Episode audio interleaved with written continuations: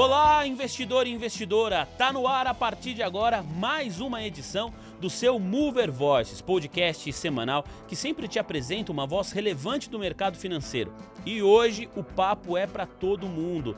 A gente vai falar sobre carreira, mercado de trabalho, enfim, uma conversa que eu tenho certeza que vai te interessar muito. Antes disso, você já sabe, eu nunca faço esse programa sozinho. Ao meu lado, eu tenho o prazer e a honra de receber o meu amigo de longa data, Guilherme Dogo, de São Caetano pro mundo, Dogo. Boa tarde, seja bem-vindo. Obrigado, Custódio, boa tarde. Não denuncia a idade, a gente conhece há algum tempo, mas não denuncia a idade.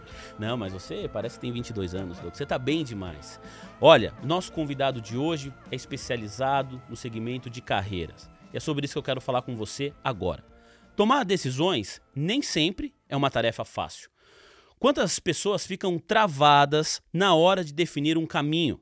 E pensar que uma das escolhas mais importantes da nossa vida acontece aos 16, 17 anos. Nesse momento, geralmente, precisamos definir a profissão que vamos seguir pelo resto da vida. É a materialização daquela ancestral pergunta fabricada por avós de primos mais velhos: O que você vai ser quando crescer? Mais difícil do que escolher uma profissão na juventude é aceitar, com o passar do tempo, que, que embarcamos no navio errado. Uma pesquisa divulgada em dezembro do ano passado mostrou que 90% dos brasileiros não são felizes no trabalho. Pois o nosso convidado de hoje é apaixonado. Apaixonado pelos meandros e minúcias que envolvem a área de recursos humanos. Nós conversamos a partir de agora, nesta edição do Mover Voices, com Bruno Martins, diretor-presidente da Trilha Carreira Interativa. Bruno, que bom ter você aqui com a gente, seja bem-vindo. O prazer é todo meu, Vinícius, Guilherme. Muito obrigado pelas boas-vindas. Vai ser um prazer trocar com vocês um pouco de carreira, mercado de trabalho, perfil profissional, enfim. Eu acho que o papo pode ser longo e produtivo. Ah, certeza. tenho certeza que vai ser muito legal. Bom, quero começar pelo começo, tentando entender como você, quando estava escolhendo a sua profissão, decidiu, definiu ser especializado em carreira, em pensar na carreira de outras pessoas. Você sempre quis isso ou foi a vida que te levou para esse caminho, Bruno? Aquela frase do Zeca Pagodinho, né? Deixa a vida me levar. Eu acho que todo mundo tem um pouco disso, né? E, e assim, Custódio, é, como você bem disse, a gente não tem noção do que a gente quer fazer com 16, com 18 anos, o primeiro emprego. Né? Eu me recordo que estava conversando com a minha mãe, eu tinha acho que 17 anos, mas filho, o que, que você vai fazer da faculdade e tal? Ah, e ela sugeriu, faz administração, que eu acho que a administração vai bem com Abre tudo. o leque, né? Abre o leque, né? a gente ouve falar isso e, e, depois a gente entende que não é, é, é, é só isso, né? A administração é bem mais ampla do que isso. Mas eu segui o, o conselho da minha mãe. Eu falei, não, mãe, eu vou fazer administração. E entrei, estudei, fazendo processo seletivo, comecei a estudar. E eu fui gostando dessa, dessa, desse tema empresarial, né? E eu, eu comecei a seguir, naquela época, jovem ainda, o Jack Welch, que era o ex-presidente da. Eu falei, um dia eu quero ser que nesse cara, sabe? Eu quero, vou almejar é, ter uma empresa, ser presidente de uma empresa, enfim. E aí começou a minha história, né? Eu comecei a trabalhar muito cedo, né? Embora tenha nascido numa, numa família de classe média, uh, eu sempre quis ter minha independência. Então, com 17 anos, eu já comecei a trabalhar. Uh, fui estagiário de uma grande multinacional uh, de tecnologia. comecei a trabalhar em atendimento ao cliente e lá eu, eu, eu comecei minha carreira. e Só que para chegar no RH foi um caminho longo e eh, eu tive alguns insights durante a, durante a minha carreira, onde eu cheguei realmente a, a decidir, né? Olha, eu quero ajudar as pessoas a se reinventarem, eu quero ajudar as pessoas uh, numa recolocação profissional, né? Então, esse, essa, mas essa proposta veio depois, né? No começo eu trabalhei em área comercial, uh, em áreas comerciais de diversas consultorias e empresas. O Jack Welch que você citou é considerado um dos maiores líderes corporativos da história da humanidade. Ele tem uma frase que é muito legal, ele diz algo mais ou menos assim, né? Antes de você ser líder, sucesso é crescimento. Depois que você se torna líder, sucesso é fazer as outras pessoas crescerem. Perfeito, então... Custódio. E outra também para complementar a sua, trace o seu destino, senão alguém o fará. Uhum. Essa é uma frase que também me marcou. Foi em 2000, na, ano 2000, 2001. me recordo que eu estava na faculdade e, e, vi essa frase num livro de administração e, e, gostei muito e nunca mais esqueci dessa frase. Legal demais. Fala aí, Dogo. Ah, eu queria saber como, quando foi para você que você percebeu que era esse caminho que você queria traçar, porque teve essa mudança, né, de começar com comercial e foi para RH depois. Exatamente. O Gui, na, Guilherme, na verdade, o que aconteceu? É, eu como eu te disse, eu, eu tive sempre o sonho de empreender, né? De, de, ter minha própria empresa. Eu queria imprimir minha marca num produto, enfim. E quando eu comecei a, a, a pensar nisso, é, foi em 2008, 2009, uh, e eu já trabalhava com recrutamento e seleção, né? Então, o que, que aconteceu? Eu trabalhava na área comercial de tecnologia, né? Foi onde eu me desenvolvi, onde eu cresci na carreira. Uh, e depois entrei numa consultoria de recrutamento e seleção que prestava serviço para profissionais de TI. Uh, ah, e eu comecei a, a, vender na área comercial ainda, ter muito contato com os RHs. E para mim foi assim sensacional, porque eu realmente me encontrei naquele momento. Falei, nossa, é, eu já era um vendedor, já gostava de fazer negócio, mas eu falei, puxa, eu estou apaixonado por isso aqui. Eu acho que é, é, é disso que eu quero viver. É, ajudando a recrutar as empresas a recrutarem os melhores talentos, a ajudar os talentos a se reposicionarem melhor, a pensarem nas suas carreiras, enfim. E aí foi uma trajetória em consultoria de RH, até que, num primeiro momento, isso foi em 2009, eu é, iniciei uma, uma empresa. Era uma agência de recrutamento e seleção para profissionais de TI. É, e aí foi a primeira empresa e a minha primeira falida. Né? Olha só que interessante. Eu tinha o sonho de empreender, eu tinha 27 anos, era muito novo, muito jovem, uh, e não tinha maturidade suficiente para poder tocar uma empresa. Eu acho que eu fui muito assim sonhador, né? Mas eu acho que foi bom porque depois que eu realmente é, me, me, estruturei como empresário, né, há sete anos a trilha existe, eu acho que ela já veio num formato diferente, num processo de maturidade totalmente diferente. Eu tive que passar pela dor para poder realmente prosperar na empresa que eu, que eu queria é, realmente criar. Né? Mas eu passei por dois momentos. Passei no momento onde eu montei uma empresa, estruturei, deu certo até certo momento. Depois eu voltei para o mercado de trabalho, é, entrei, é, trabalhei em algumas consultorias e depois retornei é, como empresário e, e, eu, eu, digo assim sempre foi eu fui muito persistente né eu não eu não gostaria de deixar esse sonho lá é, encostado é, eu sempre realmente tive esse desejo e, e, colocava e coloco até hoje muita energia naquilo que eu faço sabe Gui? então eu acho que esse, esse é um ponto importante de falar, né? O empreendedor, eu acho que ele tem um espírito diferente, né? Ele acredita. Eu acho que se, se você não tem esse espírito, essa alma, né? É, de acreditar nas coisas, de fazer as, as coisas acontecerem, eu acho que você não pode ser empreendedor, né? É, e, e eu, eu, acho que hoje, nesse cenário, ah, fez muito sentido pelos aprendizados que eu recebi, né? Depois de, de não ter dado a primeira vez certo. É, depois de ter contraído dívidas, né, de, de ter, sabe, eh, me prejudicado.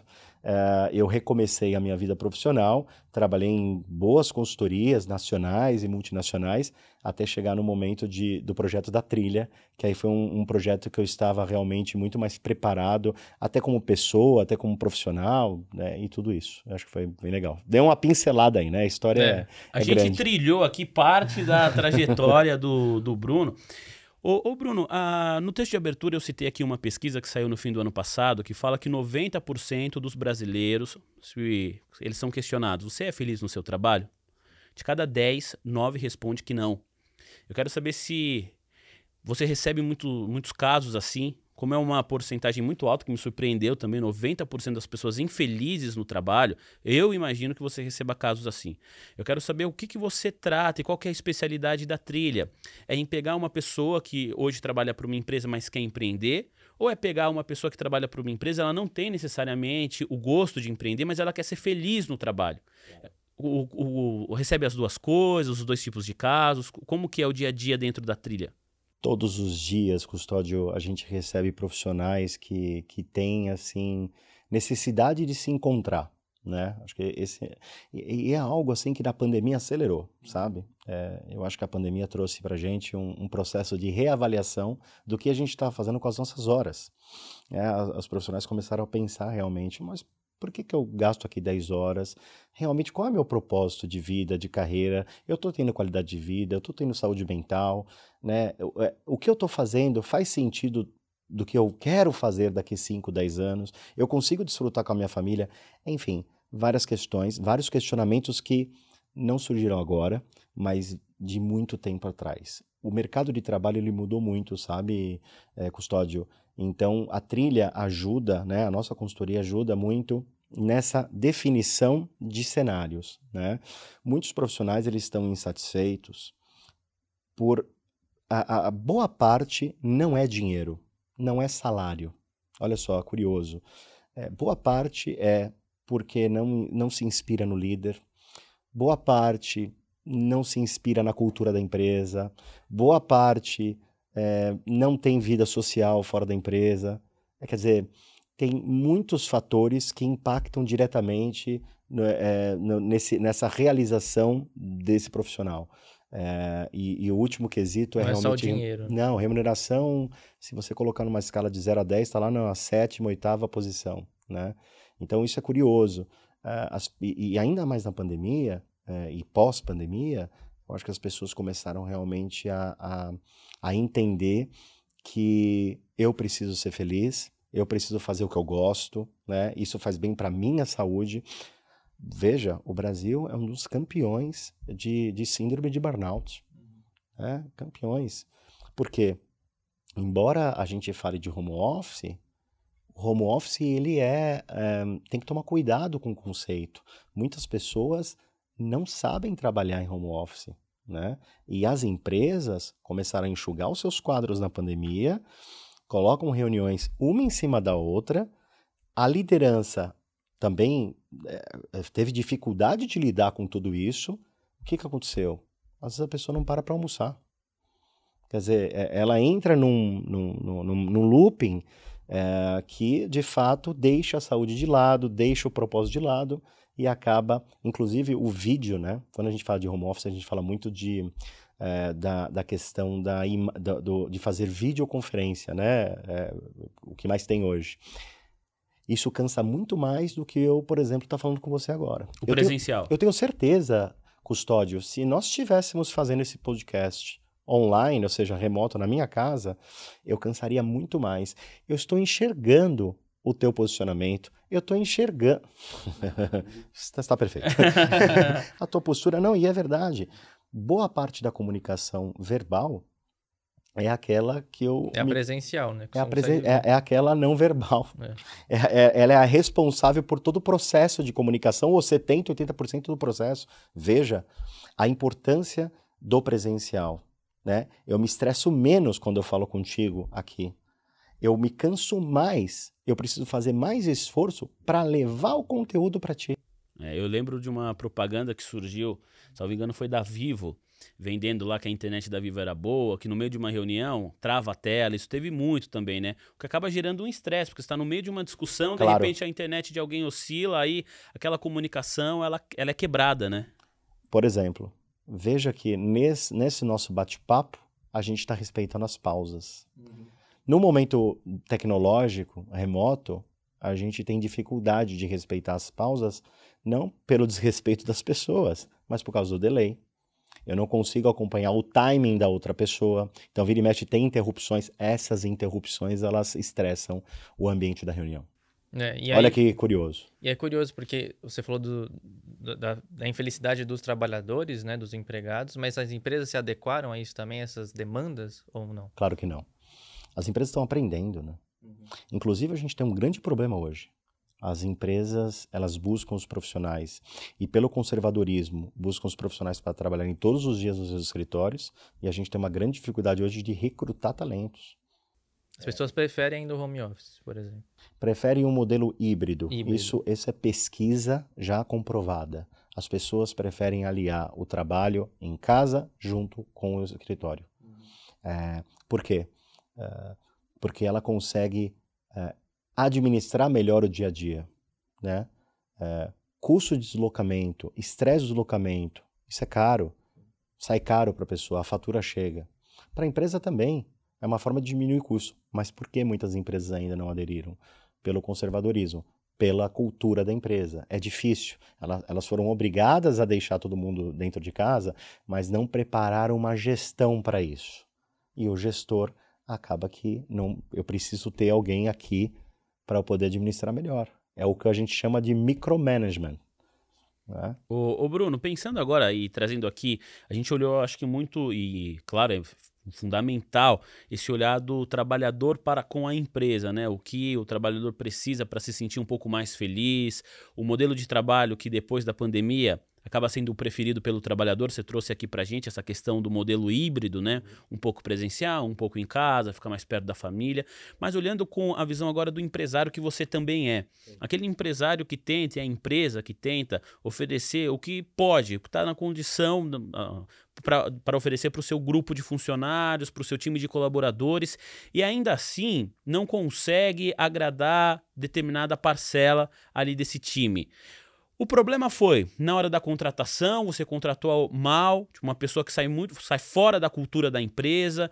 O que, que essa empresa tem que fazer também para conseguir ter melhores resultados? Porque trabalhadores infelizes tendem a produzir menos, portanto, as empresas tendem a ter uma performance pior.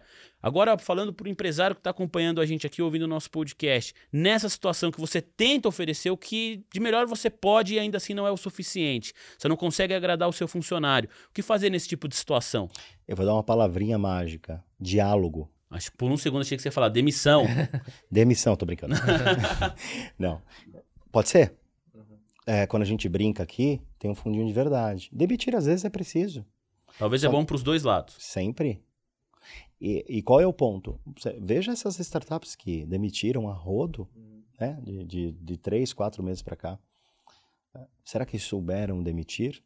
Tem isso também. A gente pode entrar nesse assunto de demissão humanizada, que eu acho que é, um, é uma pauta bem legal. Mas a demissão ela pode acontecer. Mas para que não aconteça, é, tem que entender o gestor, é, a gestão da empresa, a dica que eu dou é dialogar com o seu colaborador, colocar projetos, desafios, acompanhar, estimular. De, volta ao tema, não é só salário. É realmente projetos. É de fato entender se ele também está aderindo à cultura da empresa e vice-versa. Eu preciso me preocupar muito mais com a vida dele. Antes era, a minha preocupação era se ele entregava. Lembra do papo? Eu te pago, você me entrega. Acabou isso. O meu compromisso é, mais, é muito mais social. As empresas que não entenderem isso, não, não, não, não, vai, não vai prosperar. Veja, é, muitas vezes a gente ouviu falar, é, sempre foi assim, a empresa que não que fizer alguma coisa errada vai quebrar. Eu digo o contrário. Hoje, a empresa que não fizer nada de diferente quebra. Olha só. Precisa sempre fazer algo diferente. Com o colaborador não é, não é diferente. Deixa aquele colaborador naquela mesma função forever. 10 anos. Ele vai sair. Então, entender o propósito dele, dialogar com ele, quais são os objetivos. E veja, Custódio, a gente fala de plano de carreira hoje.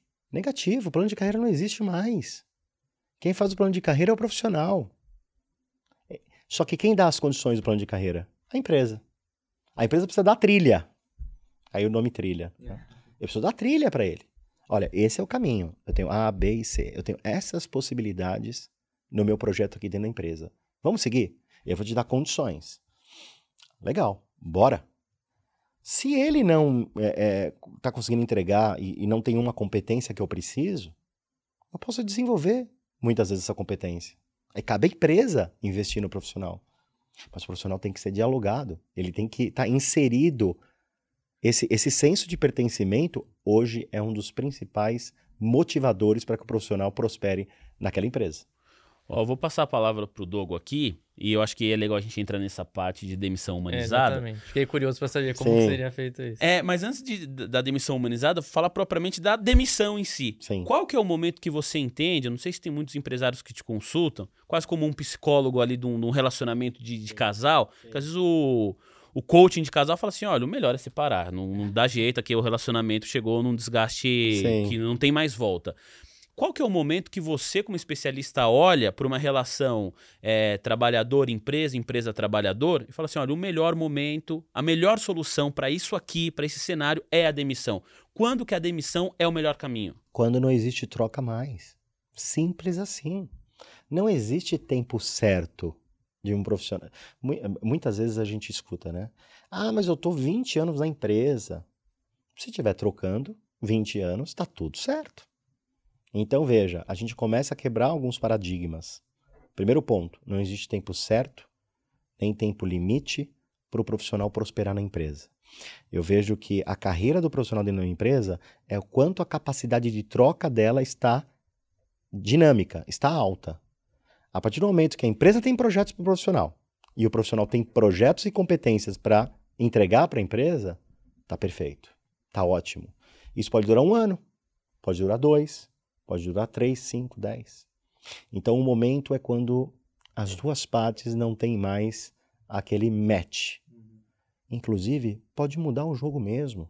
Muitas vezes você, eu percebo, sabe, Custódio e Guilherme, é, às vezes a gente vê muitos casos assim, ah, mas o profissional estava entregando tudo, ele ficou 15 anos com a gente, a empresa falando comigo, né? Porque a gente trabalha com esse programa de demissão, e muitas vezes o RH vem falar comigo, Bruno, olha, vou ter que demitir um profissional que estava 20 anos comigo aqui, prata da casa, aquela, aquela, aquela história toda, né?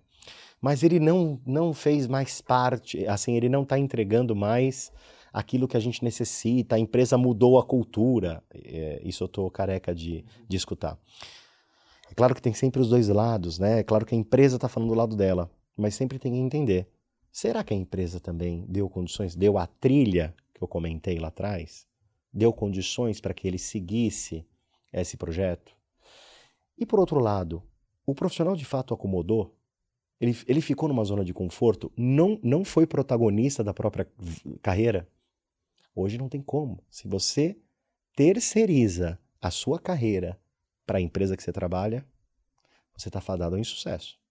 Você deixa na mão de outras pessoas decidirem por você. Então, primeiro ponto é: protagonize. Faça a tua rede de contatos. Entenda quais são as competências que você tem. Escreva a tua biografia. Isso é importante. Porque é o seguinte, eu gosto de falar para os meus clientes: você não está é, você não é a empresa, você está na empresa. É, é, é exatamente isso. É temporal. É projeto. Você, de novo, volto naquela troca. Pode ser um ano, pode ser quatro, pode ser dez. Não importa. Mas respondendo, voltando à tua pergunta, é, qual que é o momento? É um momento que não está mais encaixando o propósito do profissional e o propósito da empresa. A empresa não tem mais condições de dar remuneração adequada, as trilhas de carreira para o profissional. Ele chegou no teto. E o profissional está desmotivado. Não tem nada de errado nisso. É uma realidade. E tudo bem. Ele escreveu a tua história naquela empresa. Isso é importante. Mas por que, que, por que, que a demissão ela ainda é traumática? Porque a gente não tá, não, não sabe ainda viver uh, sem esse luto da demissão. Ora pelo lado da empresa, na hora de demitir, porque muitas vezes demora também, e ora pelo lado do profissional, que não se preparou para ser demitido. Veja, ele terceirizou toda a carreira dele para a empresa. No momento que ele recebe lá a comunicação da demissão, caiu a casa. Caiu a casa. O que, que eu vou fazer na minha vida? Vem a frustração, vem a questão da saúde emocional, vem a questão uh, do, de ele não ter conversado com ninguém você sabe que um dos principais uma das principais ferramentas que a gente fala na trilha, e isso é bem antigo, né? mas a gente continua batendo na tecla, é o networking, é a rede de contatos. Quem é bem relacionado, dificilmente fica sem emprego. E o que, que acontece com o profissional? Ainda a gente tem aquela mentalidade de trair a empresa quando vai conversar com um headhunter, quando vai conversar com uma consultoria. Negativo. Deve conversar. Headhunter te chamou, vá conversar. Você não está fazendo nada de, de errado. Você está estreitando um relacionamento com pessoas que podem te indicar no futuro quando o teu ciclo acabar. Sim, e, e, e se chamou para dois assuntos que são interessantes. É o networking que eu queria abordar, mas eu também queria abordar essa parte da demissão humanizada, né, que você falou, e que parte que a trilha trabalha, né, nas duas pontas, quer dizer, na ponta do, do empregado e também do empregador, pelo que eu entendi, é mais ou menos nesse sentido. Exatamente. É claro que o foco, tá, Gui, é a questão é, do empregado, tá? A nossa, a nossa entrega principal é apoiar o profissional que está de, sendo demitido. Mas a demanda começa pelo empregador, certo? E o que acontece é que a gente vai estruturar, ajudar a empresa a definir uma política de demissão humanizada. E, e, existe demissão humanizada? Tá, existe muito, mas ainda aquém do que a gente precisa ter. Com certeza. O que é o processo de demissão humanizada? É simples. É saber demitir. É demitir com honra. É, não é só entregar benefícios para o profissional. Ah, eu vou estender teu plano de saúde. Isso não é demissão humanizada. Demissão, demissão humanizada é de fato você entender o que aquela pessoa fez na empresa, o que, que eu posso proporcionar para ela para que ela continue trabalhando em projetos interessantes. Para que ela, por exemplo, não se sinta com uma baixa autoestima. Para que ela não se sinta frustrada com a família. Para que ela tenha um plano B. Isso é pensar na pessoa. Isso é demissão humanizada. E aí você precisa conhecer bem o seu funcionário, o seu colaborador, né? Porque cada pessoa vai receber essa notícia da demissão de uma maneira, né? Claro. Lembra do diálogo que eu falei no, no, no início do podcast? Quando você não dialoga com o teu colaborador, você não conhece a vida dele. Não podemos exigir só tarefas. Temos que entrar na vida da pessoa. É importante. Então... Poxa, o, o, é, o custódio, como é que tá tua família? Poxa, eu te vi meio triste hoje. Aconteceu algo? Posso te ajudar? Esse, esse, esse, essa empatia, é, esse tipo de posicionamento e comunicação carece nas empresas. Eu falei para o Bruno aqui, o Douglas já sabe que o Douglas me conhece há muito tempo, que a minha família é do interior de Minas, né? Sim. Uma cidadezinha pequena que se chama Arceburgo. E quando eu vou para lá, eu adoro ficar conversando com as pessoas, é isso, é uma cidade muito pequena mesmo, você faz amizade rápido. E as pessoas mais experientes, quando eu troco ideia com elas, sempre alguma comentam a, a, algo assim, o, o Bruno. Ah, eu trabalhava para o patrão e o patrão uma vez pagou uma cirurgia pro fulano de tal, pra sogra dele, pro, do funcionário, porque o cara tava, meu, não tinha dinheiro para pagar, mas o patrão foi lá e pagou. E isso aconteceu há muito tempo. Só que não, não foi nem para a própria pessoa, foi para um colega de trabalho. Mas isso não sai da memória do, enfim, do, do colaborador ali daquela empresa. Então o que eu estou dizendo é o eu estou contando essa história porque o que você falou dessa preocupação com para além da entrega, para além do dia a dia, do cotidiano ali dentro uh, da empresa, do cotidiano corporativo, se a empresa tem a possibilidade de fazer algo a mais para o funcionário, o que eu vejo conversando com pessoas lá do interior de Minas é que isso não sai da memória dessas pessoas, que elas são eternamente gratas. E que muitas vezes, quando recebe uma proposta financeiramente até melhor, elas preferem ficar na empresa que elas estão pela segurança que tem no chefe, no dono da companhia. Faz sentido isso aqui que eu estou colocando, Bruno? Muito. E veja, complementando, foi perfeito, tá? E, e complementando, é a marca empregadora. Quando você demite, você, você deseja que aquele profissional fale bem da tua empresa. Fui bem tratado durante 10 anos. Né? Eu tenho referências do meu gestor. É importante para os dois lados como é, é, a marca da empresa e como uh, uh, o futuro do profissional. Demissão humanizada é isso. Não é somente a demissão em si com benefícios. Pode conter. A gente pode considerar benefícios na demissão, e, e é claro, o outplacement, né, que é um termo em inglês que é esse programa de demissão responsável, humanizado, já é um benefício por si só.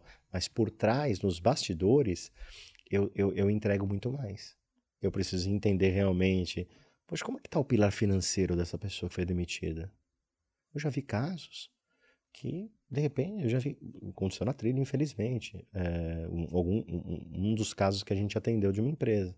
A empresa demitiu, é, é, a esposa do, do, do profissional tava, acabou de ter perdido emprego e o profissional tinha acabado de perder os pais, um negócio assim surreal, né? Você imagina na cabeça da pessoa. Veja, o, o, a demissão é, ainda é o terceiro maior luto, né? Ah, é? Não sabia é, disso. É, é o terceiro maior luto. O primeiro é a morte, né? Falecimento de um ente querido. O segundo é o divórcio. E o terceiro é a demissão. É que a pessoa cria uma expectativa também. Ainda é, tá mudando. É. De tudo que a gente está falando, principalmente com essa entrada dos jovens no mercado de trabalho com esse mindset totalmente diferente, a gente deixa, a gente trabalha muito melhor esse luto. As pessoas estão se preparando melhor, estão escolhendo melhor as empresas. estão saindo com mais facilidade, estão aceitando mais as demissões. Mas até então, é, é um luto tremendo. Eu já tive um caso, é curioso, só uma curiosidade para vocês, um profissional que, que foi demitido numa empresa, que contratou a minha consultoria, e ele estava há 31 anos na empresa. E ele não teve coragem de falar em casa. Ah, Então ele ia de, de terno e gravata para a empresa, como se para para Saía de consultoria, sair de casa, como se fosse indo trabalhar.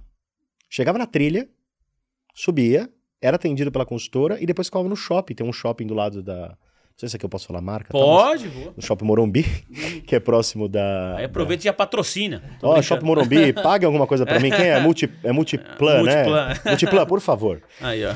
E, e ele ficava lá até dar o horário das 6, 7 horas da noite e voltava pra casa. Que loucura isso. Ele hein? fez isso durante uns 4, 5 meses.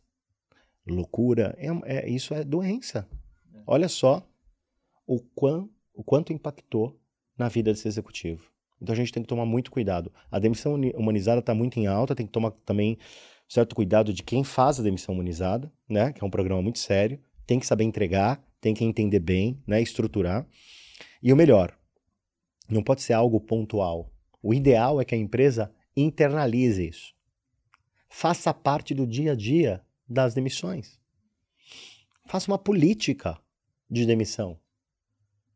Isso vai gerar uma identidade no mercado de trabalho positiva, vai gerar networking para todos os colaboradores, porque vai- eh, esses colaboradores demitidos eles vão ter acesso ao que eles nunca tiveram, muitas vezes, porque fica muito tempo na empresa. Ah, reduz passivo trabalhista, Olha só quantos benefícios. E é uma coisa que chama atenção nessa, nessa leva, né, de, de demissões em massa que oco- que ocorreu, tá ocorrendo, né, vem ocorrendo, é a falta de comunicação das empresas antes, né? Muitos funcionários disseram que não esperavam aquilo, né? Então, como que você posiciona esse funcionário antes da demissão, né? Porque há sinais, mas parece que algumas empresas escondem um pouco isso. Diálogo. já, eu já falei três vezes aqui. É. É. claro que tem situações que você tem que demitir. Aconteceu algum problema, alguma questão de compliance, enfim. Tirando Situação esses... macroeconômica como agora. Sim. Mas eu acho que a gestão, ela deve, de novo, falar muito com o colaborador e o colaborador deve procurar e protagonizar este, esse diálogo com o gestor. E mas deixa eu te fazer uma pergunta, Bruno. Pensando aqui ah, também, assim, às vezes, é, tentando construir essa comunicação horizontal, Sim, aí você vai conversar com o RH da sua companhia, com uma pessoa especializada ali do time de pessoas, né? Tem muita gente que chama assim hoje, né? Time de pessoas. sim, sim. E, e aquela, aquele, aquele profissional nessa conversa deixa claro que a empresa não está passando por um bom momento, de que o mercado está difícil, a situação macroeconômica está pressionando as margens da companhia. Será que esse colaborador não pode sair um pouco desesperado, um pouco ansioso, falar isso para outros colegas de trabalho e começar a criar um clima de incerteza dentro da própria empresa também? Não é, não é, é tênue essa, essa linha, né? É muito complexo, não é fácil. A gente está falando de sentimentos. Uhum. Tudo que é emocional não é, é subjetivo. Não é uma não é uma ciência exata. Mas de novo, a tarefa de manter o clima organizacional equilibrado é da gestão da empresa. Eles têm que assumir isso. Um bom líder, um bom board da empresa, o que, que ele faz? Pô, a empresa pode estar passando, passando por dificuldades financeiras. Chama o time. Time, ó. Porque tem algumas pessoas que supostamente podem sair. Tudo bem. Mas é importante esse diálogo para entender também do lado da empresa quem ela vai poder contar. Não é? Importante. Porque muitas vezes você não vai é, segurar todo mundo. Mas é, só o fato de a empresa se disponibilizar para os colaboradores, no sentido, olha, vamos fazer um plano aqui, ó. Eu vou apertar o cinto um pouquinho aqui, mas daqui três meses a gente volta a falar. Ter esse tracking, porque é, o que, que acontece? Grande, é, boa, boa, parte das reclamações que eu recebo dos meus clientes é assim: ah, mas a empresa falou que ia me dar um aumento e nunca mais me procurou. O meu chefe prometeu isso, isso e aquilo e nunca, sempre me enrolou. É sobre isso.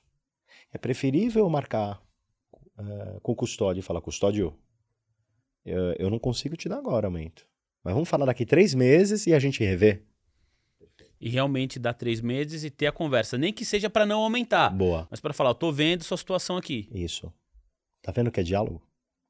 Eu acho que falta muito isso.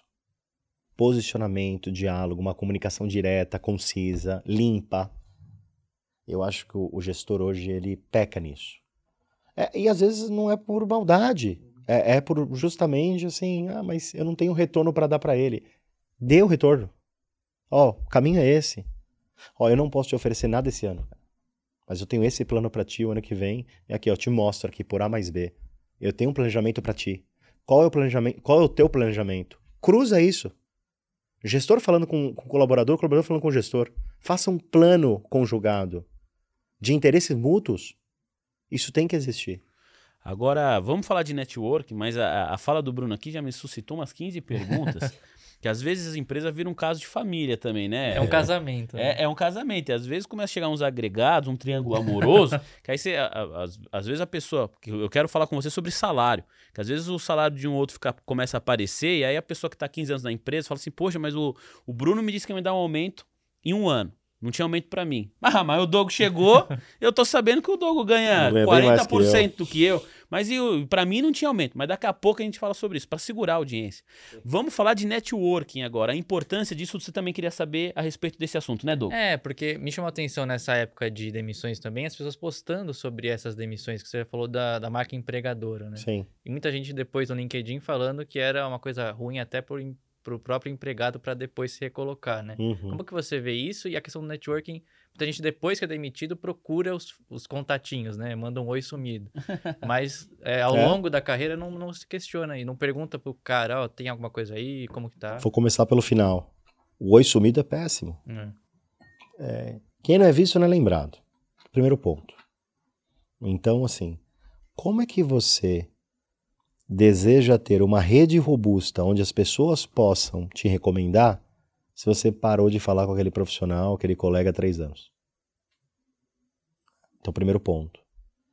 Networking é recorrência. É como se fosse assinatura.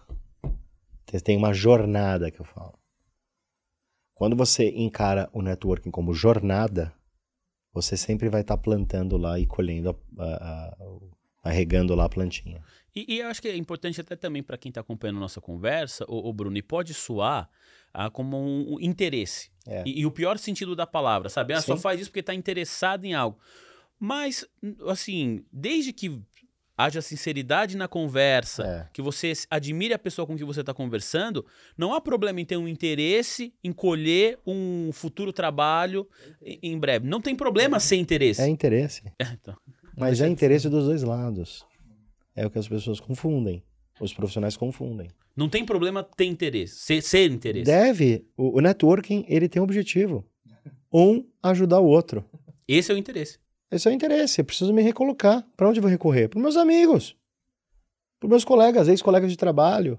Para o amigo da minha esposa. Pro, pro dono do, do pet shop que eu levo. Não sei. É, não tem que ter vergonha. Acho que esse é o primeiro ponto. Por que as pessoas têm vergonha de fazer networking? Porque elas acham que isso causa um interesse unilateral. É, pode soar como sendo uma pessoa interesseira, Pode soar né? uma pessoa interesseira. Esse é o primeiro ponto. Então, primeiro, vamos voltar ao conceito de networking. Networking não é isso. Networking é troca. O que, que eu posso doar para o custódio e o que ele pode doar para mim. Custódio, vamos tomar um café. Vamos. Olha, posso te ajudar aqui com contatos para você trazer outros convidados. Legal. Pô, mas você, você também recebeu uma um diretor de RH aqui. Você pode me recomendar. Isso é networking. Networking. Então, eu acho que o conceito de network ele é distorcido hoje. Por vários motivos. Eu acho que o primeiro ponto é as pessoas têm essa vergonha de, de, de, se- de se passarem por interesseiras. Acho que esse é o primeiro ponto. E aí não faz. Né? Segundo ponto, por que, que não fazem network também quando, quando estão trabalhando? Porque tá tudo bem. Tô ótimo na empresa, prosperando, ganhei, recebi um aumento agora, 30%, fui promovido. Troquei de carro, financei uma casa nova. Não, não faz network. E aí, o que, que acontece? Quando ele é demitido ou precisa se reposicionar, ele não tem um, esse ativo que é importante das pessoas poderem, poderem, poderem recomendar, eh, receber recomendação. Esse é o primeiro ponto. E aí não adianta eu chegar daqui quatro anos e pedir uma recomendação. As pessoas não. Mas quem é esse cara? O relacionamento não, simplesmente não existe. Não existe. Ah, não existe. Então, existe, existem formas de fazer relacionamento. A gente, inclusive, ensina isso lá na trilha, né? É isso que eu ia perguntar. Como que a trilha trabalha isso com Muito. quem chega depois? É, muito. É, faz parte da entrega nossa do projeto de demissão humanizada. A gente tem só uma aula disso. É um módulo só que muitas vezes uma aula não dá tempo. Tem que fazer duas. Então, o primeiro ponto é estruturar mesmo. Pegar uma planilha. Planilhão Excel. Quem são meus contatos A? Quem são meus contatos B? E quem são meus contatos C? Quem são os 10 caras? Anota no papel aí. Quem são os 10 caras que se eu pedir um emprego agora, eles poderiam ajudar? Guilherme Dogo. Você tá na minha lista. aí, ó. Ele é teu network. Aí, ó. A gente fez networking pra chegar. É, chegar verdade. trabalhar Fizeram? junto. Não, porque a gente trabalhou junto na CBN, depois a gente acabou vindo junto pra É. cá, né? Então, viu? O... Isso, você- Quem entrou na CBN? Foi você? ou- Você Eu entrou entrei primeiro, né? primeiro, aí o Custódio tava em entrevista, eu falei, não, o Custódio é um cara legal. Tá? É. Aí depois inverteu aqui. Eu tava, chegou primeiro, depois eu vim. Exato, exatamente. é, foi exatamente Foi isso. O Eu Bruno conheço- tá dando um exemplo da vida real. Eu conheço o Gripa, meu assessor, há 10 anos. É porque tem aquele negócio, uma fala, quero até saber sua opinião sobre isso. Uma, um jargão da vida que diz amigos, amigos, negócios à parte. Isso está completamente desatualizado, não tá, ô, ô Bruno? Está. Está porque ah, depende. Você ah, quer beber água bem na hora? Não, não, não, não, não. Fica tranquilo. É, depende. Depende da forma que você vai abordar. Tudo é a forma que faz. Não tem, não tem essa questão. É, a amizade, ela é para isso também, é para ajuda, para troca. E veja bem, networking não é para emprego só, né? Veja, é, é, o que eu estou colocando aqui na mesa é networking é troca de tudo. É me ajudar a ter relevância no mercado, é, para me ajudar politicamente num contato que eu não tenho, Empreender também. empreender. Quer dizer, são, e, e outra, são os seus, os, seus, os seus amigos mais próximos, são aqueles que você pode contar mais. Tem uma metodologia americana que é muito usada nessas vendas de seguros de vida, é, que chegaram no Brasil um- já há um tempo e agora está crescendo bastante. O que, que eles, que, que eles estimulam os vendedores a fazer? Ah, pega uma lista e liga e pede três recomendações desses amigos deles. Eu acho um pouco agressivo. Mas dá certo, sabia? Dá certo, O boca já a f- boca é o melhor. né? Eu já fui abordado dessa maneira. viu? Do tipo, ó, me ligaram numa escola de inglês. Olha, o Dogo passou aqui e ele deixou o seu nome como um possível interessado em aprender inglês, qualquer coisa nesse sentido. Essa metodologia já está em prática aqui no, no Brasil, sim. Mas isso é, é, é- é networking. É- é- eu uso o meu contato para gerar mais contatos. Mas veja bem, se eu conseguir trabalhar de uma forma estruturada os meus contatos quentes, eu sempre vou estar bem posicionado no mercado. É que as pessoas não fazem. Veja, o meu, meu caso, modéstia à parte, eu sempre usei meu networking. Faço até hoje networking. Eu tomo café toda semana com uma pessoa diferente. Faz uns 10 anos. Não importa. Ah, Bruno, mas você vai perder tempo com essa pessoa? Não tem nada a ver com o seu setor. Tem. Tem. Pode, Pode me vir gerar. a ter, né? Pode vir a ter. Né? Não dá para fechar oportunidade. Nunca. E eu acho que essa é a minha veia empreendedora. Eu nunca fecho oportunidade para nada. Eu sempre enxergo oportunidade onde muitas pessoas não que julgam não ter. Eu acho que isso, pelo menos, está no meu sangue, sabe? Eu acho que é isso que me move a empreender, né? A, a conhecer pessoas diferentes, a conhecer empresas diferentes. Vamos trocar uma ideia. Já saíram bons negócios assim. Que legal, que legal. Bom, vamos voltar para aquela parte do salário. Falar aquela história de salário. Você, Bruno, me chamou, disse que não tinha condição de me dar um aumento agora, mas você me mostrou com bastante sinceridade uma planilha, então tinha um objetivo daqui a um ano. Eu, eu ia conseguir um aumento que você me prometeu para agora, não deu, mas daqui a um ano possivelmente vai rolar. De repente, chegam duas, três, quatro pessoas novas na empresa. Às vezes essa pessoa não precisa nem estar ganhando mais do que eu, viu, Bruno? Mas só o salário que você está pagando para ela, você fala, poxa, por que, que não me deu o aumento? E se essa pessoa chega ganhando mais do que eu, aí, Bruno, aí eu vou ficar revoltado. Eu falo, mas poxa, não tinha dinheiro para me dar o aumento, no entanto, contratou e ainda contratou ganhando mais do que eu. Primeira coisa assim que eu queria falar desse, desse exemplo que eu coloquei aqui. A questão da credibilidade e relação de confiança entre empresa e trabalhador. Ela passa muito por essa questão, não passa? De salário e de, de respeito aos processos e às dinâmicas de crescimento dentro da própria companhia. Promessas, né? também. Promessas, claro. Nem, a gente não pode exigir que toda empresa tenha uma política de cargos e salários estruturada. O certo seria. Quando você tem uma política, principalmente as multinacionais, custódio, não acontece isso que está falando. Pelo contrário, elas são mais engessadas em te dar um aumento. Por quê? Porque existem normas, diretrizes, para você dar um aumento naquele semestre, naquele ano. Você tem um time, você tem níveis uh, dentro de um determinado cargo. Uh, então a movimentação ela é muito mais fair nesse sentido. Mas nem toda empresa é assim. Então vamos colocar a realidade brasileira, né? pequena e média empresa, familiar. Pode acontecer isso. E aí o que, que eu falo? De novo, protagonize, conversa com o teu gestor. O custódio vai chegar para o gestor e fala para mim. Sou, no seu caso, nós estamos Você é o meu gestor. História, eu sou o seu chefe. É... Bruno, tem uma situação aqui que eu queria conversar com você que eu fiquei desconfortável. Né? E veja, saber o momento de levar esse assunto. Olha só o que eu estou falando. Muitas pessoas pedem aumento sem qualquer estratégia. Esse é o primeiro ponto. Então, primeiro, será que você merece um aumento? Quais são os seus projetos? Quais são os resultados? Você está colocando que o colega está ganhando mais. Mas por que, que você merece ganhar mais? Faça uma autorreflexão.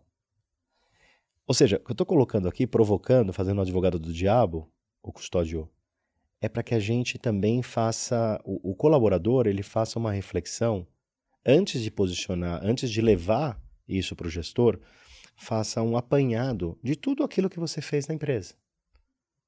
Porque só assim, esgotadas as possibilidades, talvez é hora de você partir. O teu ciclo lá, tua troca, lembra? Tá acabando. Ô Bruno, e só para juntar os dois assuntos que a gente trouxe aqui, a questão do networking, se você tem o hábito de conversar com pessoas, principalmente que trabalham no mesmo setor que você, você também, eu imagino, pelo menos, e, e isso eu posso falar, que eu, que eu tenho essa ideia, de que qu quanto outra pessoa de uma outra empresa, mas que atua mais ou menos no mesmo setor que eu, está ganhando. Uhum. Porque eu sei se o meu salário está ou não defasado em relação ao que o mercado paga. Claro. Então, o networking também é importante, inclusive nesse sentido, porque às vezes você vai pedir um aumento, aí você vai conversar com o coleguinha do lado de que trabalha em outra empresa, e ele está ganhando metade do que você ganha. Aí você vai conversar com um terceiro, também o salário dele é menor do que o seu. Você fala, opa, peraí, às vezes eu estou reclamando de barriga cheia. Claro. Primeiro ponto é: nunca leve o assunto de aumento para o particular, para a vida privada. Ah, eu fiz uma dívida e agora preciso pagar e preciso de aumento. Negativo. Isso não, de, não deve se levar isso. Então, esse é o primeiro ponto. Não misture as coisas. Você tem que levar é de fato a tua realidade no mercado. E para isso, o custódio mandou bem. Pesquisa. Pesquisa salarial é importante. Ah, mas eu sou engenheiro mecânico numa indústria. Quanto está ganhando meu amigo que é engenheiro mecânico que saiu daqui? Ah, tá ganhando X, tá ganhando 2X. Deixa, deixa eu entender mais aqui. Deixa eu fazer. Deixa eu pegar uma pesquisa de mercado. Tem várias consultorias que fazem essa divulgação anual de principais cargos e salários. Legal? Deixa, deixa, deixa eu me basear. Veja, preparação para diálogo. Você você não precisa estar certo em tudo, mas você precisa estar bem calçado. Esse é o ponto. Porque se você não estiver bem munido, sua credibilidade vai por água abaixo. Para você falar com um gestor sobre financeiro, você tem que estudar, e o custódio mandou bem, o que, que as empresas estão pagando por aí, com o meu cargo, com a minha cadeira. Segundo ponto, não misture o que está acontecendo com a tua vida. Ninguém, ninguém tem a ver que você financiou uma casa agora que não consegue pagar. Terceiro, é, entenda principalmente se você está entregando e se você está dando resultado nas empresas. Quais foram as últimas avaliações suas? A empresa te avaliou? Quais foram as notas? Você está no quadrante maior ou está no quadrante menor?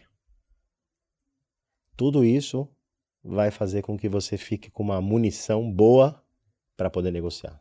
Aí, legal, hein, Dogo? Sim, pois é. Pô, tô achando muito legal. A galera, tenho certeza que tá curtindo também, porque quem tá acompanhando o nosso podcast, certamente ou é empreendedor, e aí tá olhando aqui com a visão da pessoa que paga os salários, que recebe os pedidos de aumento, ou na verdade, é, é um trabalhador, oferece seus serviços para uma companhia, ou é um trabalhador PJ, trabalha como freelancer, mas tenho certeza que a conversa faz sentido para todo mundo, independente da ponta Claro. que está acompanhando aqui o nosso programa, o nosso podcast dessa semana. Fala aí, Eu Douglas. queria perguntar sobre o que, que você acha que o mercado está buscando nos, nos trabalhadores, né, nos empregados. Porque eu estava conversando com o Custódio antes de vir para cá, ele citou um podcast que a gente que ele fez passado, né, com o Ah, João foi com o Braga, da Encoracity. que ele falou que ele contrata assim, com a falta de critério, às vezes, se o cara é gente boa, porque ele quer discutir com a pessoa, quer debater ideias, quer trazer novas, novos pensamentos. Foi. É, então, o que, que as empresas estão buscando atualmente? Né? O que, que mudou depois, principalmente da pandemia?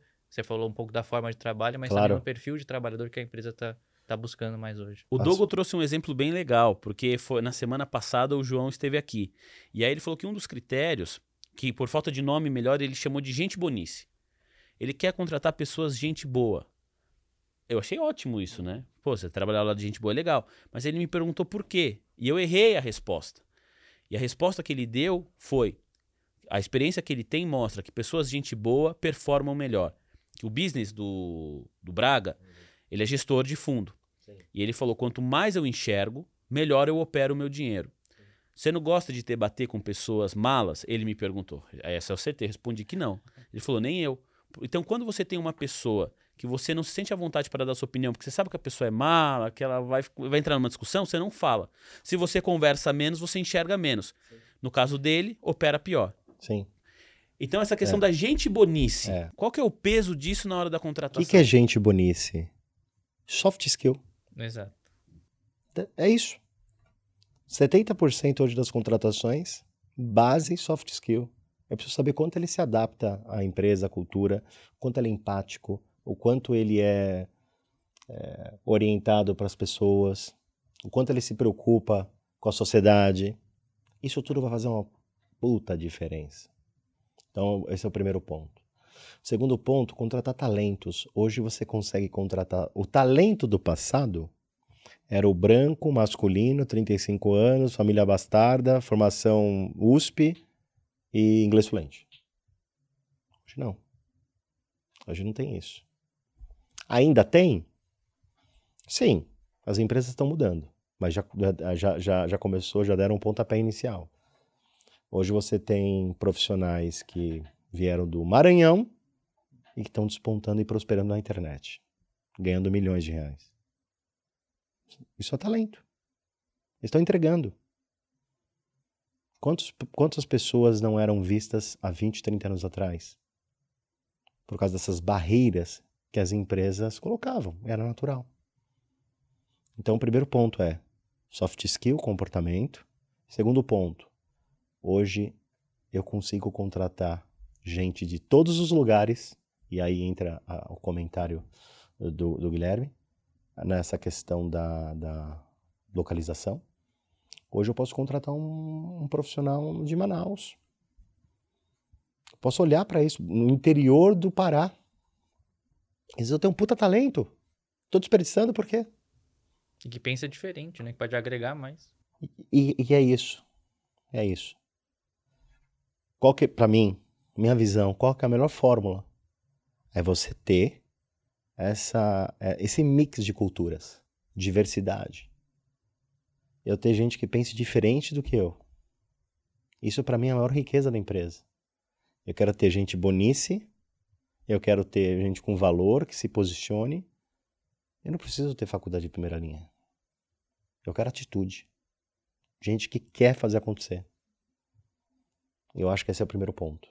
Então, e aí, seguindo essa linha, o Gui, o que acontece? Eu falo que o, o, o melhor perfil hoje é o que eu chamo de nexialista. O que, é o perfil nexialista? É aquele que consegue conectar pessoas, ele entende de tudo um pouco, de todos os temas. Ah, é claro, ele não se aprofunda em todos, mas ele consegue, de certa forma, resolver problemas complexos, porque ele sabe com quem ele pode contar, ele tem uma visão sistêmica do ambiente, ele, ele conhece de gestão, ele é um líder nato. Isso é o nexialismo. É o nexialismo.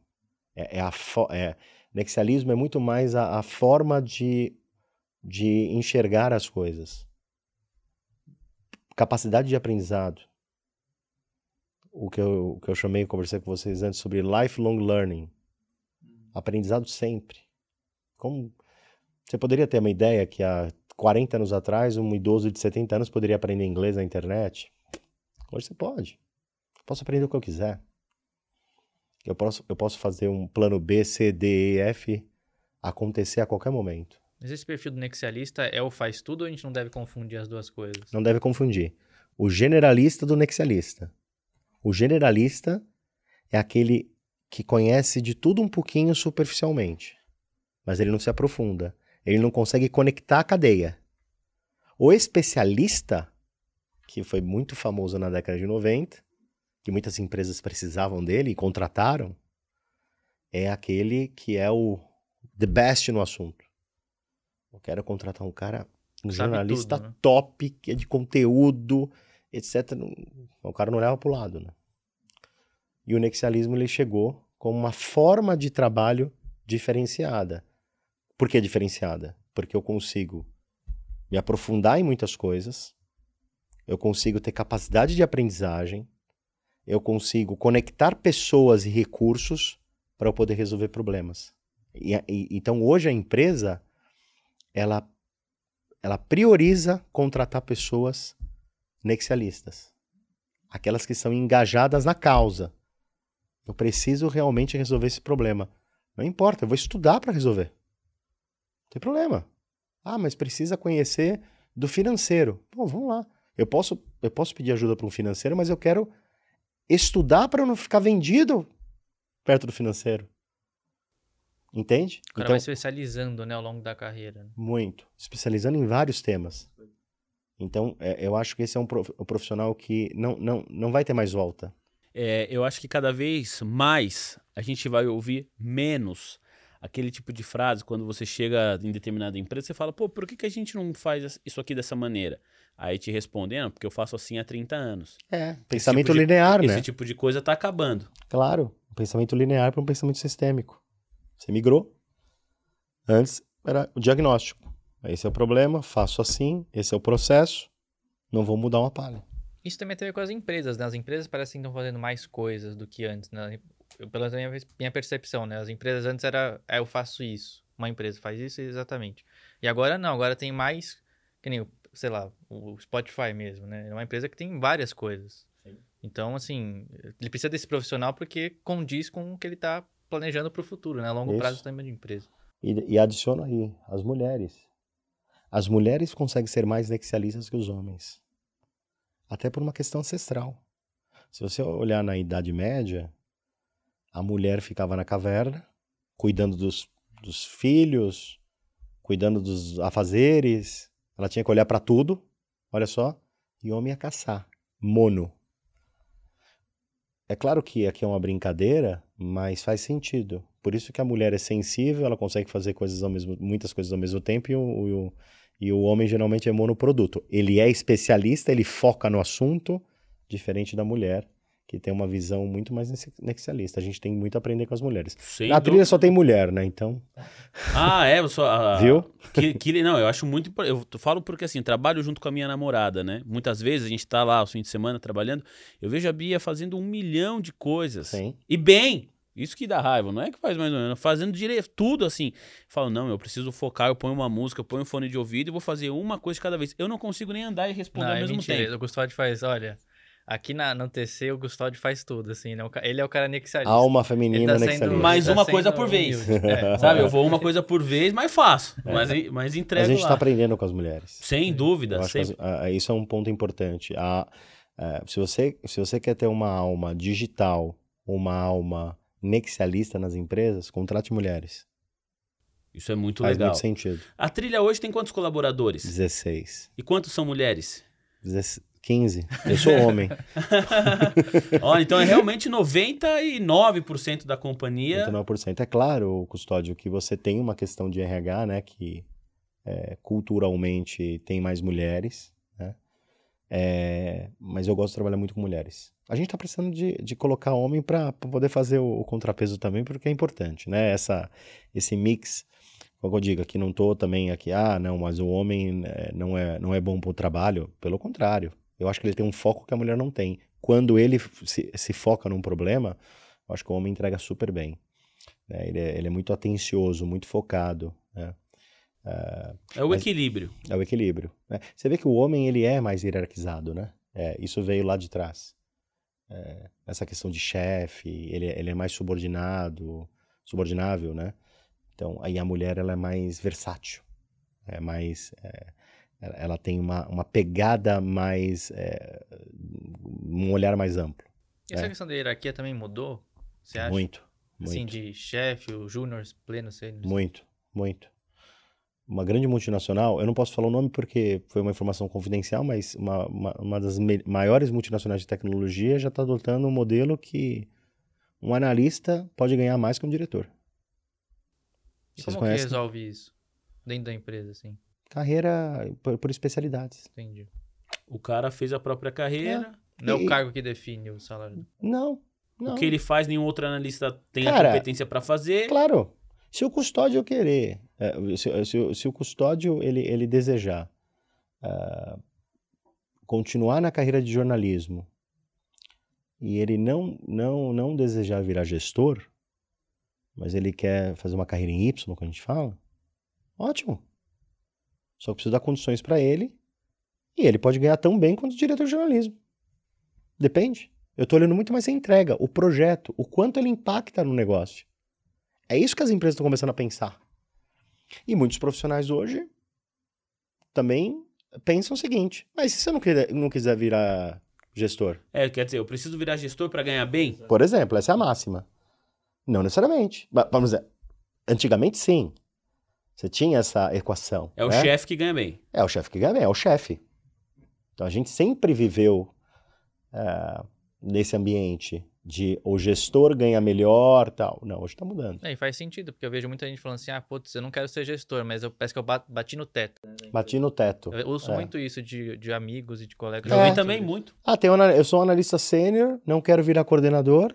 Bati no teto. Bati no teto, mas isso não é impossível. Né? É, hoje, hoje você, se a empresa não olha diferente para isso, ela realmente não vai estar tá acompanhando a tendência de mercado. No caso do jornalismo, eu lembro bem um professor, eu estudei na Casper, o Dogo também. Eu só não vou falar o nome do professor, que eu realmente não lembro o nome, mas Sim. a aula, ele comentou so, algo você não sobre faria, isso. Não fazia, não fazia parte da bateria da Casper, não, né? Não, por ah, quê? ufa! Faz um barulho no Parque Ibirapuera, hein? um abraço pra Guante aí, ó. Boa. O... Aí, eu... esse professor comentou o seguinte, na época ele trabalhava em uma redação e tinha um repórter que era espetacular. O cara era o melhor repórter. Era o que conseguia as melhores informações, no menor espaço de tempo, e ele foi crescendo dentro da empresa. Quando, na redação de jornalismo, quando você chega, você tem níveis tipo repórter 1, 2, 3, em geral é isso ainda, né? Quando você chega no nível, sei lá, 4, não tem o nível 5. O nível 5 é você virar editor-chefe. Sim.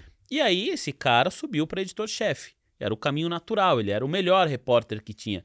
Só que ele era um péssimo editor-chefe. Ele não sabia olhar para todas as pautas e hierarquizar qual que era mais importante ou a menos importante. Sim. Era ruim de agenda, então mandava o repórter para um lugar meia hora antes ou meia hora atrasado, que era pior. O, o repórter nunca chegava no horário no evento, porque o que ele era muito bom era de ter as fontes dele, ter o contato dele. E quando ele tinha que fazer uma determinada matéria, ele ia lá e fazia melhor do que ninguém. Claro. Só que se ele não passasse editor-chefe, simplesmente o salário dele não ia aumentar. Pois é. Então é esse tipo de. Sistema. Que tá mudando. Tá mudando.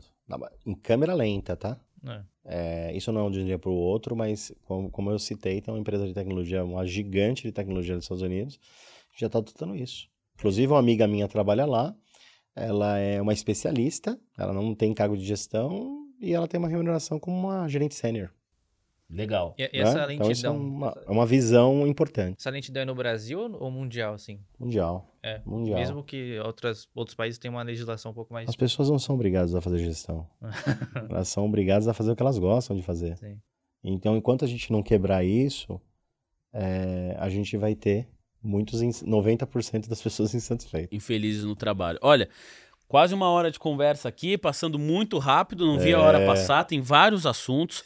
É, eu quero falar sobre dois antes de encerrar, Douglas. Vai pensando aí nos assuntos também pra gente caminhar a conversa aqui pros mandar. finalmente. Eu falei que muitas pessoas poderiam estar acompanhando nosso trabalho, empreendedores, colaboradores, pessoas que querem empreender, mas faltou uma categoria que eu me lembrei aqui agora e que eu quero falar, trazer luz para esse, para esses profissionais que ao longo do processo, ao longo da vida, depois de trabalhar 5, 10, 15 anos numa determinada área, descobre que nunca foi feliz com aquilo, que fazia por um conforto financeiro, por uma estabilidade dentro de um cargo numa empresa multinacional e que resolve mudar de carreira. Às vezes a pessoa acha que já está velha demais para isso, sente medo, mas tem muito profissional e acho que a pandemia também acabou empurrando muita gente para esse caminho de falar assim, olha, agora é a hora de fazer aquilo que eu gosto. Tem muita gente que chega pra, até você nesse cenário, nesse desenho que eu coloquei aqui, Bruno, querendo pivotar a carreira? Tem, custódio. Tem, mas é, é, é bom a gente debater bem isso, tá? O buraco é um pouco mais embaixo. Tem muitas pessoas que querem mudar de lado, querem mudar de carreira, setor, mas tem que se preparar. E do nada, né? Então. Acorda do nada. Falta planejamento, cara. Existem alguns pilares que são super importantes para você fazer esse movimento. Né? Porque faz todo sentido, tá? Fazer o movimento. Eu, eu tenho- conheço pessoas profissionais maravilhosos é, que, que pagaram um pedágio, e não foi um pedágio pequeno, né? Para poder fazer aquilo que ele que, que gosta e se deu super bem. Ganhou dinheiro, foi, é feliz e ganha dinheiro. A feliz ganha dinheiro, exatamente. Mas como? Se planejaram. O primeiro pilar, financeiro. Financeiro, cara. Guarda dinheiro. Bom, aqui a gente fala Essa é muito de mercado difícil. financeiro. É. É difícil no Brasil, é. Mas precisa ter uma reserva financeira de pelo menos seis meses você parado. Quando você começa a projetar uma reserva financeira que te permite fazer um movimento desse, a, tua vida vai melhorar. Você começa a ser mais autônomo nas suas decisões. Você não fica refém. Esse é o primeiro ponto. E não é, não é difícil pensar nisso, difícil é fazer. Mas é difícil a gente refletir sobre isso. Muitos profissionais que eu atendo querem mudar de carreira, mas não tem grana. E aí? Olha o risco. Porque o mercado que ele quer ir, geralmente, não paga aquilo que ele ganha. O que segura ele na profissão atual e o deixa infeliz é o dinheiro. É o dinheiro. E esse é o pior resultado que você pode ter numa carreira. É você depender do salário que você ganha, você não ter reserva financeira é, e, e- você não poder fazer as coisas que você gosta. Você fica refém daquele trabalho. Acho que esse é o primeiro ponto. É. Segundo ponto, é, estudar também e planejar para onde você quer ir. Muitas pessoas, é, inclusive mulheres, né, porque tem muita ligação, muitas, muitas mulheres me procuravam querem, é, querendo ir para a Natura. Trabalhar na natura. É, parece que a Natura tem um, Especificamente. é, parece que a Natura tem uma tem uma marca, né, que fala muito com as mulheres, fala muito com a diversidade, é verdade, né? Eles têm um trabalho fantástico nisso. Mas não esquecemos, a cultura é cultura, é muito individual. Eu tenho mulheres que passaram pela Natura, não ficaram seis meses e foram embora. Acharam muito ruim a empresa. Também expectativa que tinha, né? Por exemplo, mas será que a empresa é ruim? Não. Não deu match. Não deu match cultural. Tudo que eles vendem para ela não fez sentido. Então, estudar a empresa, olha só, não é só guardar, guardar dinheiro. Estudar a empresa, planejar onde você está entrando, pesquisar bem quem são os líderes, o que, que aquela empresa faz. Aquele, a, a proposta da empresa, ela está alinhada com a sua? Ah, Bruno, mas é muito difícil estudar isso, é só no jogo que você consegue. É verdade em partes. Ainda mais hoje em dia, né? Tanta ferramenta. Tanta informação, rede social, tal, tal, tal. tem empresa que você olha na rede social e fala, cara, essa empresa eu não quero trabalhar. Não faz sentido. Então, assim, é muito. O buraco é mais embaixo. Eu acho que não, não é simplesmente assim, ah, querer mudar. É um processo mais longo e mais denso. mais denso e que exige planejamento. Exige planejamento financeiro, exige planejamento familiar, exige planejamento de networking. Veja, olha como o networking pode ajudar também a entrar. Tá em todos os tópicos que a gente comentou É. aqui. Acho que networking é a palavra que vai costurando todos Eu eles. lembro, eu lembro que um, um dia, fa- faz um tempo já, eu atendi um, um assessorado, um executivo, que ele era, ele era advogado, e ele saiu da, da carreira jurídica e foi montar uma, uma escola de música, né? Totalmente diferente, né? E ok, ele abriu a escola. E ele ficou 10 anos com a escola aberta. E ele falou, um dia eu quero, eu quero bom, eu quero voltar para o mercado de trabalho.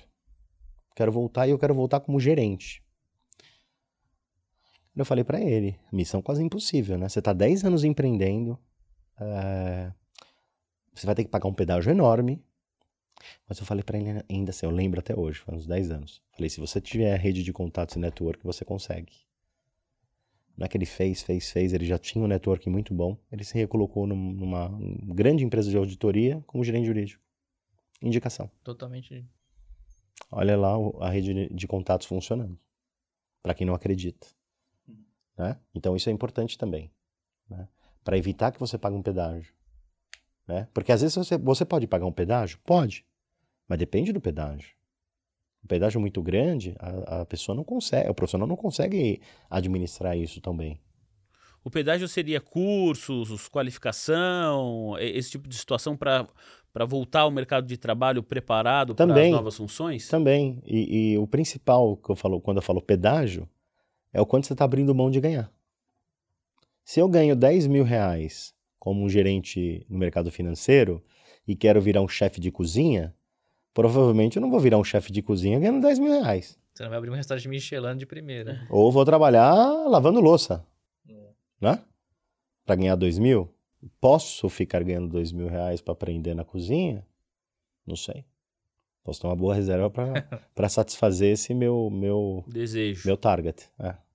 Dogo, a última para a gente encerrar. O que, que você está pensando aí em perguntar para o Bruno? Não, uma pergunta mais assim, pensando no futuro, né? Tá bom. Quando a gente, a gente trabalha muito aqui com os dados né, macroeconômicos assim do Brasil. Sim. Uma coisa que me chama muita atenção são duas coisas. A primeira, fuga de, a chamada fuga de cérebros, né, do Uhum. Brasil, e a parte dos jovens não estarem empregados, né? Sim. Então, por que que isso está acontecendo aqui, né, no Brasil? Onde o jovem encontra dificuldade de entrar? O que, que poderia ser feito para esse jovem adentrar nesse mercado de trabalho que está mudando, mas parece que a passos mais lentos do que o jovem mudou, né? Do que o trabalhador mudou. Eu acho que o primeiro. ah, o que, que acontece é. Hoje a gente tem um empreendedorismo muito forte. Quando você tem 12 anos, você já pensa já hoje. Se você perguntar para qualquer jovem de 12, menino de 12 anos, ele quer empreender. Tá falando com a minha sócia hoje mesmo? é, Antes né? do almoço, tava falando hoje. Ah, ele chama Bruno, inclusive. O filho da sua sócia? Filha da minha sócia. Bruno, um alô pra você, Eva também. É, ele falou: Ah, mamãe, eu quero. Eu vi o cara do Alibaba, que não tem faculdade, e. Olha só. Bom, eu tenho mais de 40 anos. Eu jamais pensaria nisso com 12, 15 anos. Ele tem 15, desculpa. Então você vê, olha a cabeça do menino, de um jovem de 15 anos, um adolescente de 15 anos hoje. É bem diferente. Porque eles também já são mais qualificados também, né? Muito mais. Mais do que qualificados, eles têm mais acesso à informação. A gente não tinha. Olha o que a tecnologia fez com a gente. Então, esse é o primeiro ponto. Você tem um nível de tecnologia absurdamente é, hoje robusto que você pode usar. E por isso que a gente também tem dificuldade de manter o jovem no, no, no mercado de trabalho. E reter, né, esse talento. E reter esse talento. Por quê? Olha o nexialismo. Eu quero conhecer mais, eu quero aprender mais. Eu sei se eu fizer uns vídeos na internet eu ganho a mesma coisa que eu tô trabalhando aqui. Começa. Começa a comparar. É o cara que nunca tá satisfeito também, né? Viu a missão da empresa? O quão é importante avaliar, desenvolver, dialogar, protagonizar, disponibilizar os projetos, inserir ele no contexto do negócio. Ele não quer mais ser estagiário. Ele quer fazer parte do business. Cara, eu quero falar com os pra isso, acionistas, ele tem ideias para isso. Bota o cara para falar com, com, com os gestores. Você sabe que tem um cara no iFood, eu li isso em algum lugar, ouvi um podcast. Falou que o cara foi um funcionário que criou esse negócio dos 15 minutos lá de entrega. Parece que ele colocou nos mercadinhos locais, fez o projeto, e o iFood deu um cheque em branco pro cara. executa, testa. Se não der certo, é, volta atrás. E deu no que deu. E deu no que deu, virou um sucesso. Não sei se o cara tem participação hoje, né, nesse projeto. Eu, eu acho que ia ficar milionário. Aham. Mas que deu, deram um cheque branco. Deram. Esse cheque em branco é importante para o jovem. Então eu te respondendo, falta cheque em branco. As empresas pensam ainda no sistema muito linear. Tarefa, escopo, custo, prazo, salário, bolsa auxílio. Ainda pensa. E aí, pra, pra gente encerrar, eu queria até trazer aqui dois pontos.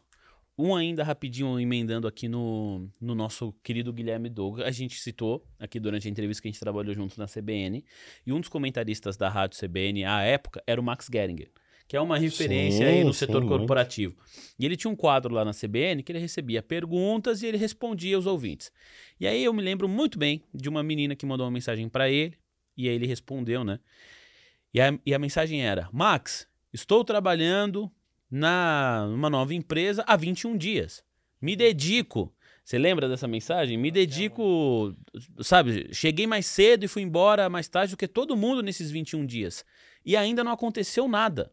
O que, que eu tô fazendo de errado? Ao passo que ele responde para ela: você não tá fazendo nada de errado.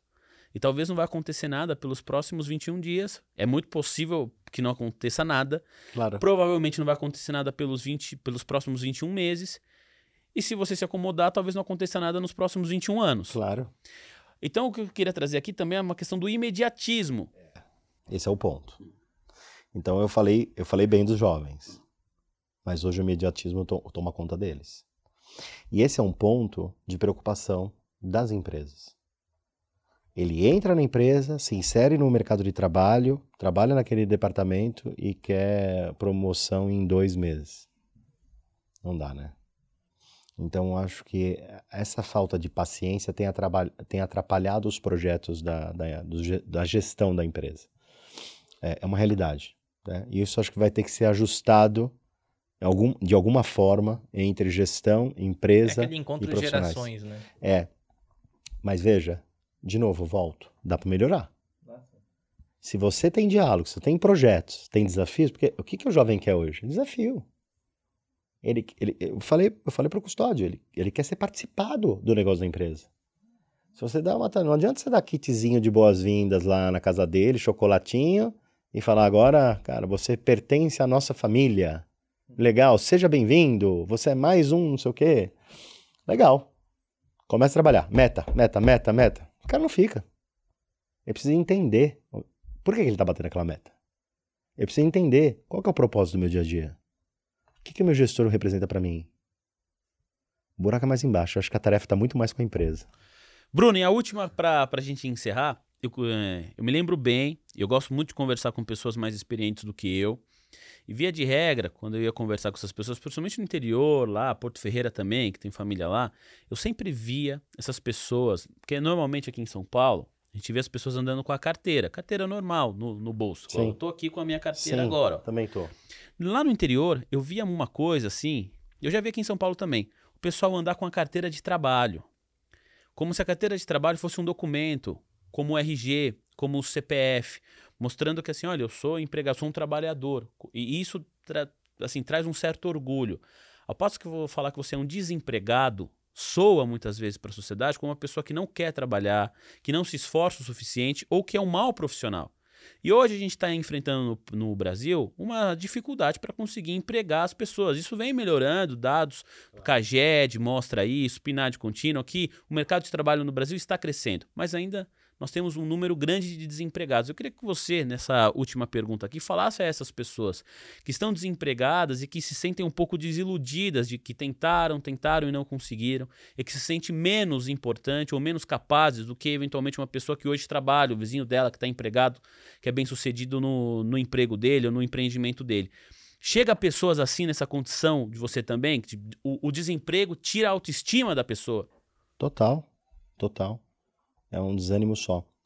É, vou, vou colocar dois pontos aqui para a gente finalizar. Acho que o primeiro, como sugestão, dica, é, não desanime, pois sempre tem oportunidade no trabalho, eh, de- de- no mercado de trabalho. O emprego está acabando, mas tem muito trabalho, tem muito projeto. E aí entra o nexialismo que eu comentei anteriormente. É, não se lamente, mas ao mesmo tempo busque conhecer mais coisas. O que eu vejo muito, Custódio Gui, é que os profissionais de hoje, depois de passarem bom tempo nas empresas e, e, e, e quando uh, foram desligadas, uh, aconteceu que, cara, mas eu não sei porque eu fui demitido. Será que faltou alguma coisa? Quando você, quando você vê, a empresa era multinacional e ele nunca fez uma aula de inglês. Ele virou gestor e nunca fez o curso de liderança.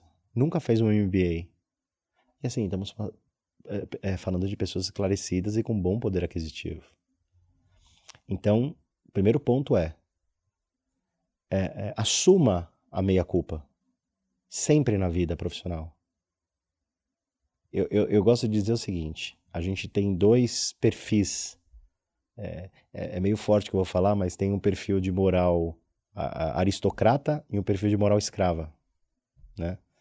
O que, que é o perfil de moral aristocrata? É aquele cara que assume. Pô, cheguei no podcast hoje atrasado, o, o Gui. Cheguei mesmo, viu? Eu saí tarde do escritório, cheguei, a culpa é minha. Pode me penalizar. E o de moral escrava? Olha, cara, não fui eu. Sabe o que aconteceu? Pô, cara, tava lá no ponto de ônibus, o ônibus passou assim, tinha uma aguaceira, molhou toda a minha casa, tive que voltar para casa, o meu Uber atrasou. Terceiriza. Então, dica: protagonize sua carreira. Bote na sua mão. Desemprego e sem trabalho é temporal. Você pode ficar sem. Mas entenda que, se você buscar conhecimento, se você buscar mais cursos, certificações, entender o que está acontecendo no mercado, ter uma visão sistêmica, fazer networking, não tem erro. Vai conseguir trabalhar em algum projeto. Toda pessoa tem sua importância. É claro que a quarta revolução industrial que veio, que está acabando com muitos empregos operacionais, isso é um fato. Ah, Bruno, mas vai acabar tudo? Não. Vão surgir outros empregos para poder trabalhar com inteligência artificial, para trabalhar com internet das coisas, para trabalhar com robotização, etc. Olha só como é um pen... esse, esse pêndulo é difícil. É a transição, né? É a transição. Esse profissional vai ter que se adaptar. Então, assim, ah, tô frustrado tal. Entendo, mas protagonize. Entenda que você tem meia culpa nisso, vá buscar oportunidades vá oportunidades de se capacitar e pense que o mercado de trabalho está cada vez diferente no sentido de uh, lidar com as cadeiras. Hoje é mais projeto, hoje é mais do que a pessoa faz de resultado do que o crachá.